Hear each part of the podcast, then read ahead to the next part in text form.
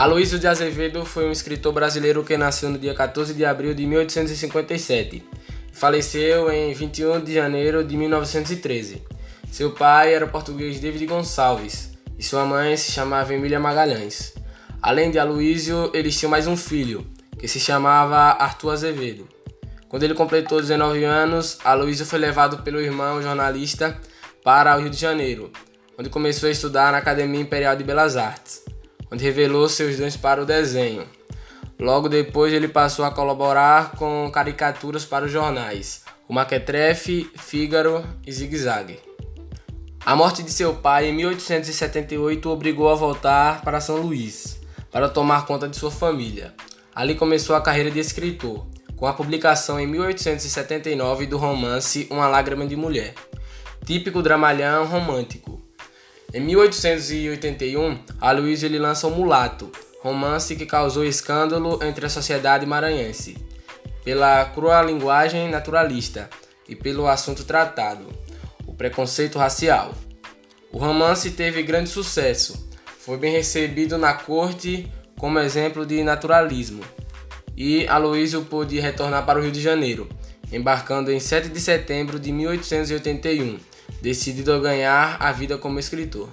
Em 1895, ingressou na diplomacia, momento em que praticamente cessa sua atividade literária. O primeiro posto foi em Vigo, na Espanha. Depois serviu no Japão, na Argentina, na Inglaterra e na Itália. Em 1910 foi nomeado cônsul de primeira classe, sendo removido para Assunção.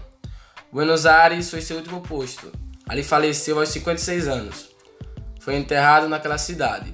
Seis anos depois, por uma iniciativa de Coelho Neto, a urna funerária de Aloysio Azevedo chegou a São Luís, onde o escritor foi sepultado. Uma das suas obras mais conhecidas é O Cortiço, que é composto por 23 capítulos, sendo narrado em terceira pessoa. O tempo da narrativa é linear, ou seja, começo, meio e fim, seguindo o tempo cronológico dos acontecimentos. O local em que se desenvolve a trama representa o coletivo, tema explorado pela escola naturalista. Na obra, o cortiço torna-se o personagem principal. Além dele, há momentos em que a história se passa na pedreira e na taverna de João Romão. Alguns momentos é citado o sobrado da classe burguesa, no bairro do Botafogo. Também alguns personagens burgueses se misturam com a vida simples dos habitantes do cortiço. O romance explora as características físicas e o comportamento de seus personagens, marcados pela degradação moral, espiritual e física, e ambição. Um exemplo é a animalização dos personagens, revelada sobretudo pelos instintos sexuais.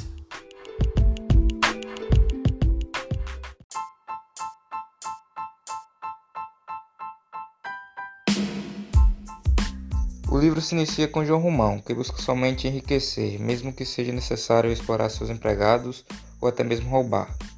Logo de início, é possível perceber que suas ambições não possuem limite, já que o mesmo foi capaz de enganar sua parceira, Bertoleza, comprando uma carta de alforria falsa, para se aproveitar do dinheiro que o foi entregue. Após comprar alguns terrenos e a pedreira que o forneceria materiais, João Romão inicia a construção do cortiço, sendo um dos motivos para sua rivalidade com Miranda, que, além de querer comprar parte do terreno para a criação de seu quintal, era detentor do título de barão, que João tanto invejava.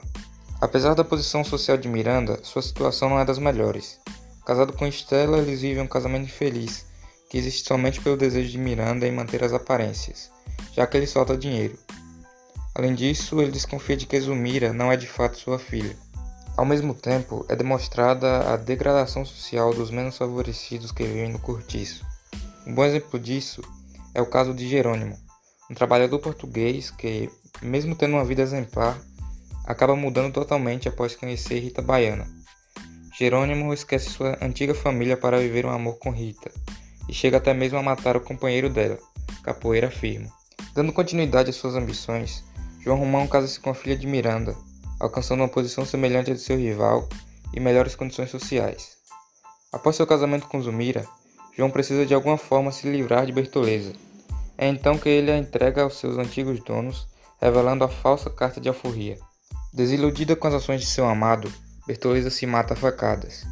Por fim, a obra termina de forma irônica, pois João Romão, responsável por explorar e, de certa forma, tirar a vida de uma escrava, terá um jantar em sua homenagem por suas contribuições à causa abolicionista.